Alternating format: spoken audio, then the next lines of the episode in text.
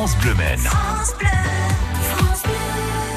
Et c'est la page pratique du dimanche de mai. Les salles de cinéma, de théâtre et les musées pourront rouvrir leurs portes à partir du 19 mai dans le cadre du déconfinement lié à la crise sanitaire du Covid-19. Les établissements devront toutefois respecter des jauges. On fait le point sur le calendrier de réouverture des lieux culturels. Une jauge a cependant été fixée à 800 personnes en intérieur et 1000 personnes en extérieur. Dans tous les cas, le public accueilli devra être assis. Les lieux culturels et sportifs pourront accueillir jusqu'à 5000 personnes à partir du 9 juin.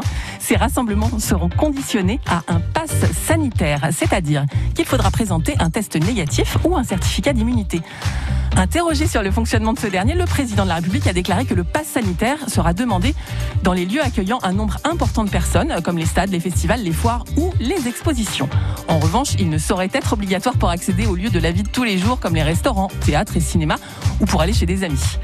À partir du 9 juin, les touristes pourront également venir visiter la France avec un pass sanitaire. À partir du 30 juin, le couvre-feu sera levé, bon, et les jauges imposées dans certains lieux pourront être aussi supprimées en fonction de la situation sanitaire Vous retrouvez d'autres informations sur notre site internet francebleu.fr.